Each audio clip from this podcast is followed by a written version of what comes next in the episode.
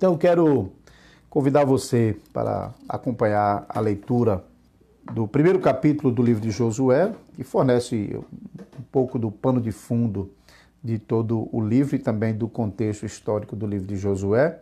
Eu gostaria que você, se você está com Bíblia, acompanhe na sua Bíblia, se não, ouça a leitura. Josué capítulo 1. Sucedeu depois da morte de Moisés, servo do Senhor, que este falou a Josué, filho de Nun, servidor de Moisés, dizendo: Moisés, meu servo, é morto. Dispõe-te agora, passa este Jordão, tu e todo este povo, à terra que eu dou aos filhos de Israel. Todo lugar que pisar a planta do vosso pé vos tenho dado, como eu prometi a Moisés. Desde o deserto e o Líbano, até o grande rio, o rio Eufrates, toda a terra dos heteus e até ao grande mar, para o poente do sol será o vosso termo. Ninguém te poderá resistir todos os dias da tua vida. Como fui com Moisés, assim serei contigo. Não te deixarei, nem te desampararei. Ser forte e corajoso, porque tu farás este povo herdar a terra que, sob juramento, prometi dar a seus pais. Então, somente ser forte e muito corajoso, para teres o cuidado de fazer segundo toda a lei que meu servo Moisés te ordenou. Dela não te desvies nem para a direita, nem para a esquerda, para que sejas bem-sucedido por onde quer que andares. Não cesses de falar deste livro da lei, antes medita nele dia e noite, para que tenhas cuidado de fazer segundo tudo quanto nele está escrito. Então farás prosperar o teu caminho e serás bem-sucedido. Não te mandei eu? Ser forte e corajoso. Não temas, não te espantes, porque o Senhor teu Deus é contigo por onde quer que andares. Então deu ordem Josué aos príncipes do povo, dizendo: Passai pelo meio do arraial e ordenai ao povo, dizendo: Provede-os, provede-vos de comida, porque dentro de três dias passareis este Jordão, para que entreis na terra que vos dá o Senhor vosso Deus para possuirdes. Falou Josué aos Rubenitas e aos Gaditas e à meia tribo de Manassés, dizendo: Lembrai-vos do que vos ordenou Moisés, servo do Senhor, dizendo: O Senhor vosso Deus vos concede descanso e vos dá esta terra. Vossas mulheres, vossos meninos e vosso gado fiquem na terra que Moisés vos deu desta banda do Jordão. Porém, vós, todos os valentes, passareis armados na frente dos vossos irmãos e os ajudareis até que o Senhor conceda descanso a vossos irmãos como a vós outros, e eles também tomem posse da terra que o Senhor vosso Deus lhes dá, então tornareis à terra da vossa herança e possuireis a que vos deu Moisés, servo do Senhor, desta banda do Jordão para o nascente do sol. Então responderam a Josué, dizendo: Tudo quanto nos ordenaste faremos, e aonde quer que nos enviares, iremos. Como em tudo obedecemos a Moisés, assim obedeceremos a ti. Tão somente seja o Senhor teu Deus contigo, como foi com Moisés. Todo homem que se rebelar contra as tuas ordens e não obedecer às tuas palavras em tudo quanto lhe ordenares, será morto. Tão somente ser forte e corajoso. Então, damos graças a Deus pela leitura da Sua palavra e contamos com a graça do Senhor para que nós possamos é, trabalhar um pouquinho sobre o livro bíblico de Josué.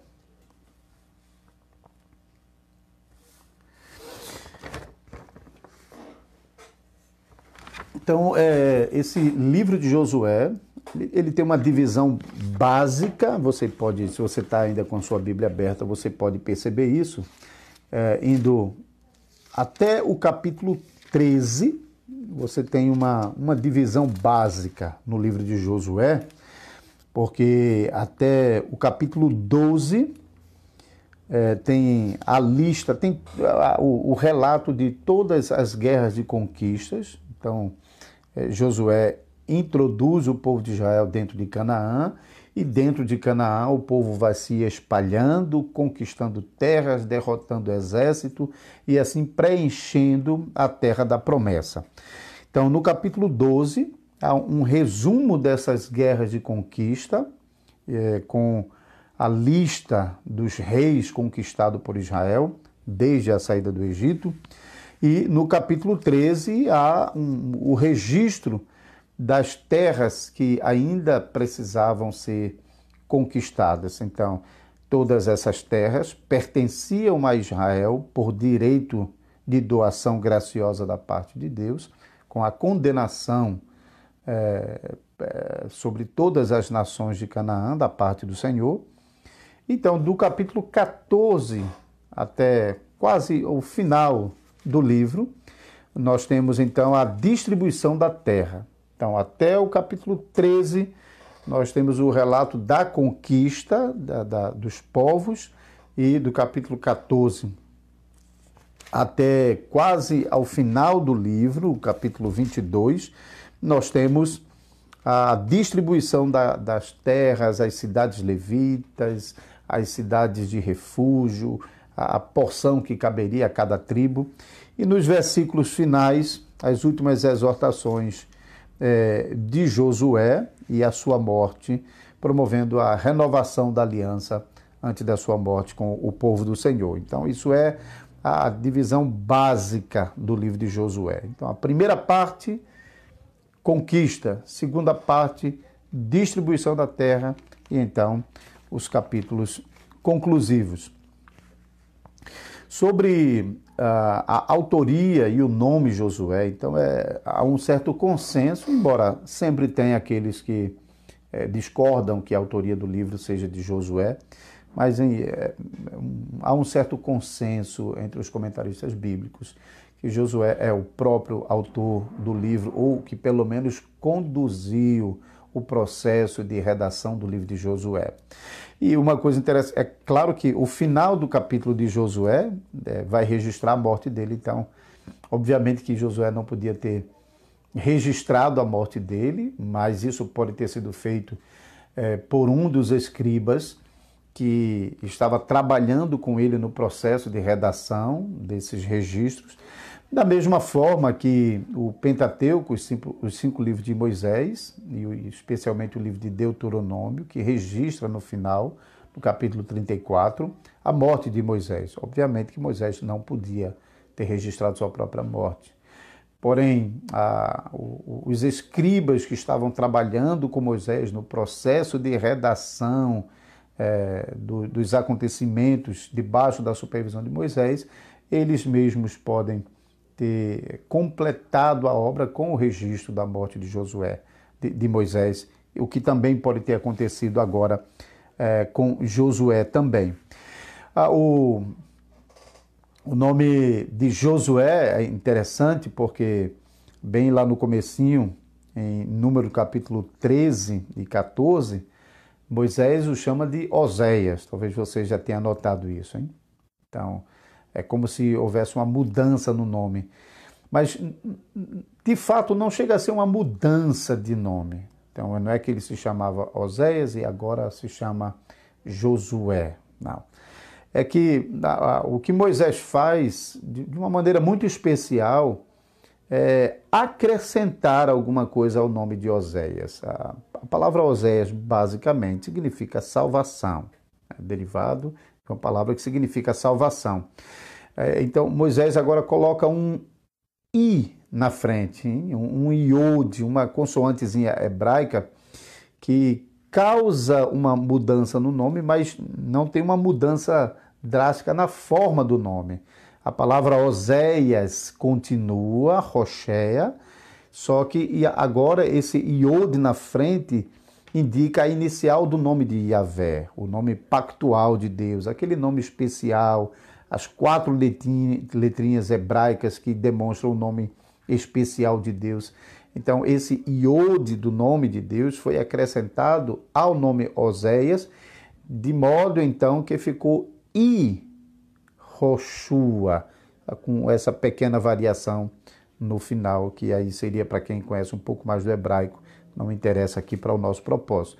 Mas o que é importante notar é que o acréscimo desse iod, o acréscimo do, das iniciais do nome de Deus, amplia o significado do nome Oséias, que significa salvação, e agora então Iavé na frente. Iavé é salvação, o nome ah, Josué, basicamente, significa é, Yahvé é salvação.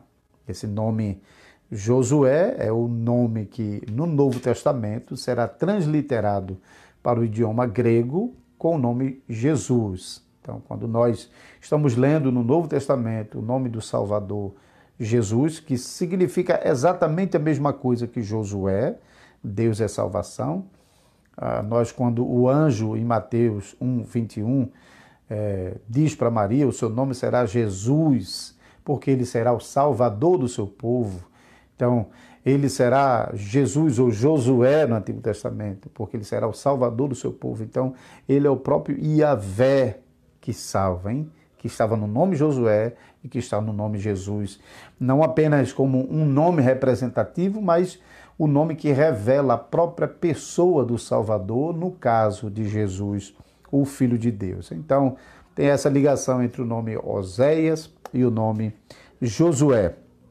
Também uma particularidade do papel de Josué nesse, nesse livro é que é, Moisés ele é chamado servo do Senhor em várias passagens no Pentateuco, também aqui no livro de Josué, e nós podemos notar isso já no, no primeiro capítulo, e no início do livro aqui, o versículo 1, sucedeu depois da morte de Moisés, servo do Senhor, que este falou, este é Deus, o Senhor, falou a Josué, filho de Num, servidor de Moisés, servo de Moisés. Então, enquanto Moisés é chamado servo do Senhor, Josué é chamado servo de Moisés. É a, a honra de ser reputado servo do Senhor a Josué só é registrado no final deste livro, quando vai registrar a sua morte, então o autor faz o reconhecimento de que Josué, com sua fidelidade em vida, alcançou a graça de ser considerado servo do Senhor. É, veja o capítulo 24, versículo 29.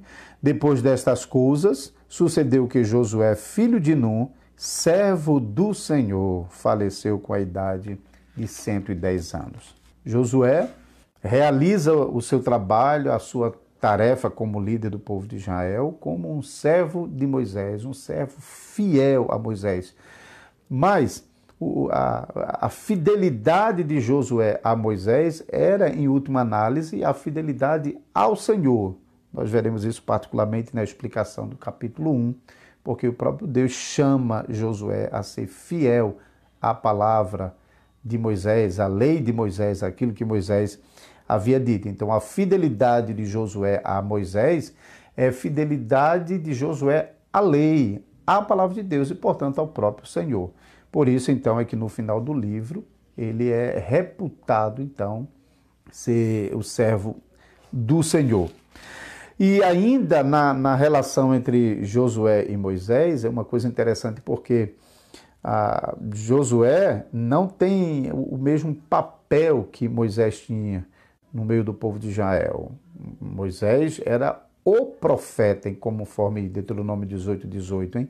aquele profeta que espera por um profeta semelhante a Moisés, e isso vai se cumprir em Jesus Cristo. Então, Moisés inaugura o ministério profético que vai continuar Israel, inclusive com escola de profeta, gerando novos profetas e desenvolvendo esse ministério no meio do povo de Deus. E agora falando um pouco sobre o contexto do livro de Josué. Se você voltar para o primeiro versículo do livro de Josué, no capítulo 1. Então, no versículo 1, nós lemos: Sucedeu depois da morte de Moisés, servo do Senhor, que este falou a Josué, filho de Num, servidor de Moisés. E aí vai eh, registrar então a fala do Senhor a Josué.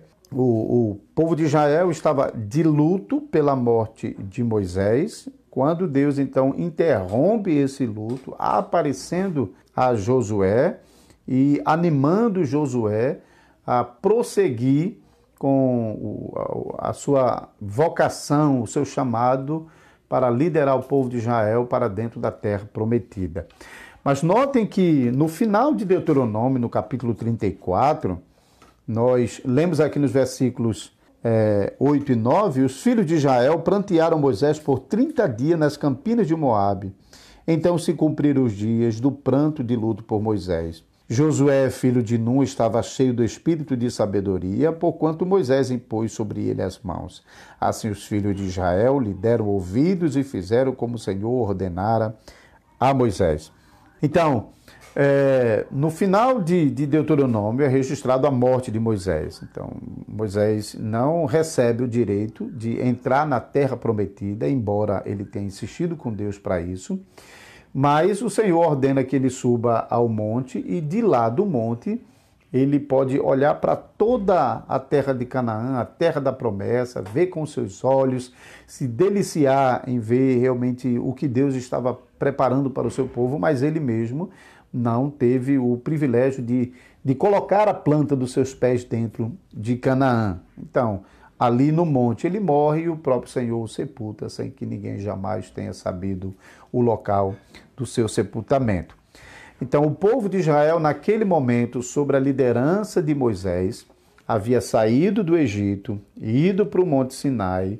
Depois do Monte Sinai, o povo caminhou até as portas de Canaã, porém, a incredulidade daquela geração que saiu do Egito, o endurecimento do seu coração, é, levou o Senhor a reprovar aquela geração e não concedê-los o privilégio de entrar em Canaã por causa da sua incredulidade e falta de confiança no Senhor. Vocês se lembram daquele episódio quando os espias é, que é, vigiaram toda a terra de Canaã, voltaram com as informações e amedrontaram o povo com a notícia de que dentro de Canaã tinha muito povo, muito forte, numeroso, gigante. E isso acabou é, amolecendo o coração do povo, que não tinha mais ânimo para seguir em frente por causa da dureza do coração. Somente Josué e Caleb é que se mantiveram firmes, mas não prevaleceram sobre a maioria dos espias e do povo. É, Moisés é, depois então fica acampado ali na, nas margens do Jordão, na margem oriental do Jordão, ou seja, na faixa anterior do Jordão, antes de atravessar para dentro de Canaã. Essa região, é, de um lado chamado as Campinas de Moabe, mas também aqui ah, como em Josué, chamado de Arabá. O povo de Deus estava acampado nessa essa faixa contínua de terra à margem do Jordão, que estava de frente para o deserto que se estendia para a Arábia. Então, essa região era também chamada de Arabá. Então, o povo de Israel estava acampado ali, nas portas de Canaã, porém não havia ainda atravessado para dentro de Canaã. Então, isso caberia a Josué. Moisés morre enquanto o povo está acampado ali nas portas de Canaã e uh, eh, 30 dias depois, então que era o tempo de, de, de do luto, especialmente no caso de Moisés, como grande líder da nação, o, o, povo, o povo parece que ia continuar ali detido, sem avançar, tristes por causa da morte de Moisés. E Deus então intervém. No versículo 1 você pode ver isso. Sucedeu depois da morte de Moisés, servo do Senhor, que este falou a Josué, filho de um, de Num, servidor de Moisés, dizendo: Moisés, meu servo, é morto. Dispõe-te agora, passa esse Jordão, tu e todo este povo, a terra que eu dou aos filhos de Israel. Então, Deus põe fim a, a esse período de luto, depois de 30 dias, e anima Josué a prosseguir com a jornada da conquista ao povo de Israel. Então, o momento histórico e o local onde o povo de Israel estava era já nas margens da, de Canaã, próximos à entrada de Canaã. É, então, essa região é chamada de as Campinas de Moabe. Do outro lado do Jordão, a outra faixa de terra, são é, conhecidos como as Campinas de Jericó, hein? porque é uma região plana de Campina que se estende por um leve, é, uma leve subida até Jericó, que funcionava como uma fortaleza de entrada em Canaã por essa parte. Quando nós estamos estudando o livro de Josué, nós é, compreendemos esse contexto de Israel é, acampado às margens de Jericó, depois da morte de Moisés e agora sob a liderança de Josué. Um, um outro aspecto também importante para nós percebermos aqui já no começo é que, ah, do ponto de vista de, de, redação dos livros, você pode notar que o final de Josué, o final de, de Deuteronômio, o início de Josué, tem uma certa sobreposição, hein? não é o final de um livro e imediatamente o começo do outro, mas é, eles estão se sobrepondo aqui no final. Você pode notar isso no final de Deuteronômio, versículo 8 e 9, já registra a morte de Moisés e já começa a registrar o início do trabalho de Josué, inclusive mencionando que o povo de, de Israel obedeceu a Josué. Então é como se fosse um resumo é, entre as duas composições, as duas obras, hein? o final, a completude do, dos livros de Moisés e agora a continuidade disso com o livro de Josué. Porém, quando o livro de Josué começa, volta para registrar a morte de Moisés, o pranto, e então como é que se deu esse chamado de Deus para Josué dar continuidade à liderança do povo de Israel para introduzir o povo de Israel na terra prometida. Então tem essa sobreposição em relação aos livros. Isso mostra realmente que a, a posição do livro de Josué é, é precisa, hein? imediatamente após os livros da lei de Moisés. E ainda para concluir essa parte de contexto, ah, falando sobre o contexto social, essa geração que Josué está liderando para dentro da terra prometida é uma geração é a segunda geração, hein? Aquela, aquela primeira geração pereceu no deserto em razão da incredulidade. Já mencionei aquele episódio dos doze espias, né? Que dez foram, persuadiram o, o, o restante do povo de que é, era muito difícil entrar em Canaã. Então, isso mostrava realmente a incredulidade deles, a falta de confiança em Deus, de que Deus cumpriria a sua promessa introduzindo o povo na terra de Canaã. Então, é aquela geração que saiu do deserto, que saiu do, do Egito, que atravessou o deserto com, com Moisés. E vocês devem se lembrar quanto trabalho essa geração deu para Moisés, quantas vezes, repetidas vezes, Moisés repreendeu o povo por causa da sua incredulidade, da sua falta de confiança. E não foi à toa que essa geração foi reprovada e não pôde entrar na terra de Canaã. De toda a população de Israel, de mais de um milhão de pessoas, entre adultos e crianças, homens e mulheres, dos, daqueles que tinham mais de 20 anos quando saíram do Egito, somente Josué e Caleb são registrados como ingressandos na terra prometida. Todas aquelas pessoas que já tinham mais de 20 anos quando saíram do Egito, eh, os seus cadáveres ficaram no deserto como castigo pela desobediência. Deus é, não, não abandonou sua promessa, Deus vai cumprir a sua promessa na segunda geração, mas Deus não deu àquela geração incrédula o direito de desfrutar da sua promessa. Então, de um lado, a fidelidade de Deus é mantida, Deus cumpriu isso em Israel, não dando aquela primeira geração, mas fazendo isso na segunda geração, e isso mostra um aspecto pactual muito forte porque a segunda geração dos israelitas ainda era a nação de Israel. Então, não é outro povo, não é outra, é, é, outras, embora sejam outras pessoas, mas estão dentro de Israel, dando continuidade à nação pactual de Israel. Então, Deus, ao cumprir as promessas sobre essa segunda geração, Deus está cumprindo a sua promessa sobre Israel. Todos aqueles que já tinham mais de 20 anos quando saíram do Egito, porque essa idade de 20 anos era aquela idade em que uh, os homens assumiam os compromissos militares, uma referência. Então, aqueles que estavam abaixo de 20 anos eram considerados ainda jovens e meninos, e não foi imputado sobre eles a culpa e a responsabilidade de seus pais, que, sendo adultos e homens de guerra, não confiaram no Senhor para vencer os inimigos e assim entrar na terra prometida. Então, essa geração que Josué está liderando é uma geração que contrasta fortemente com aquela primeira geração que saiu do Egito.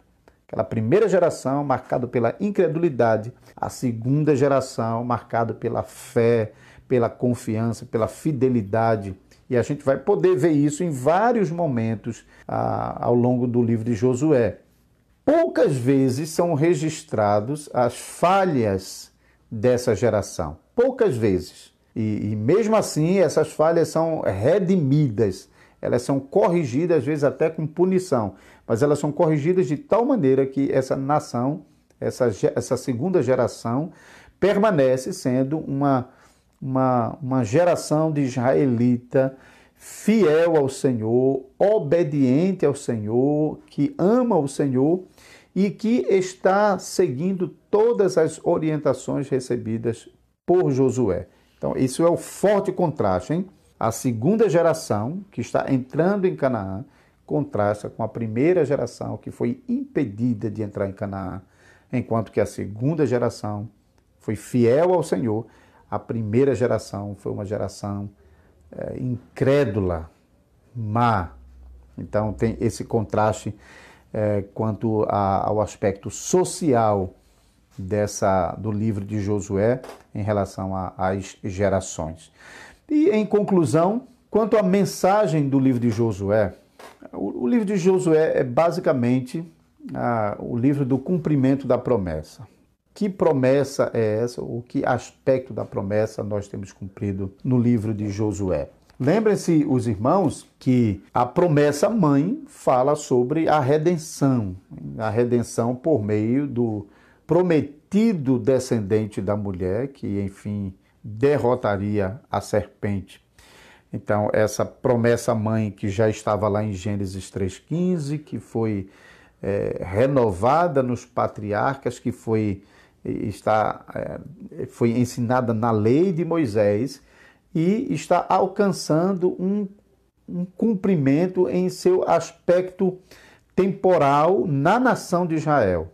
Então, a nação de Israel, no Antigo Testamento, era a nação pactual de Deus, na qual Deus prometeu cumprir a promessa da aliança, aquela promessa da redenção, onde Israel, como nação pactual, provaria as delícias da promessa de Deus. E isso era para se cumprir na, naquela nação de Israel sendo introduzida dentro da terra da promessa. Então, um Deus, um povo e uma terra. Sem os inimigos, sem a presença do mal. Se os irmãos observarem, esse é, é, é define o plano de redenção. Se a gente é, observar quais são as promessas para a igreja de Cristo Jesus. É que a igreja ah, no, já prova desse relacionamento pactual com Deus e já prova dessas promessas, mas a igreja espera pelo dia quando o Salvador Jesus vai voltar e naquele dia os inimigos serão destruídos, haverá um só povo dentre todas as nações da terra e os ímpios serão eliminados da face da terra. Isso é o programa de Deus na redenção da, da sua criação, na salvação dos homens e também na purificação do restante da criação. Esse, esse plano redentivo que nós, como Igreja de Cristo Jesus, aguardamos pelo seu cumprimento no dia final, Israel tinha a promessa de provar isso no ingresso em Canaã. Então, esse programa é, de Deus conduzir Israel para dentro de Canaã, com a ordem claríssima de Deus de que Israel deveria destruir todas as nações de Canaã e a promessa de que Israel, adentrando em Canaã, provaria do melhor da terra.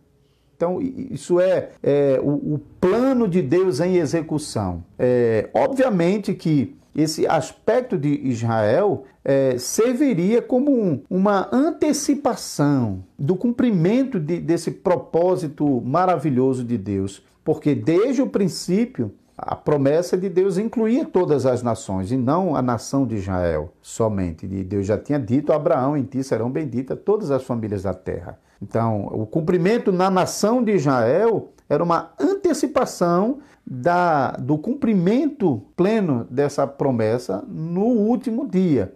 Mas Israel tinha essa, essa, essa chance, essa possibilidade, essa graça de, de desfrutar isso por antecipação. Mas Israel falhou. Como a gente vai ver, embora há, há um bom começo aqui em Josué, é, porque incluía como, como essa fase do cumprimento final da promessa incluía o cumprimento dessa promessa nos descendentes físicos de Abraão.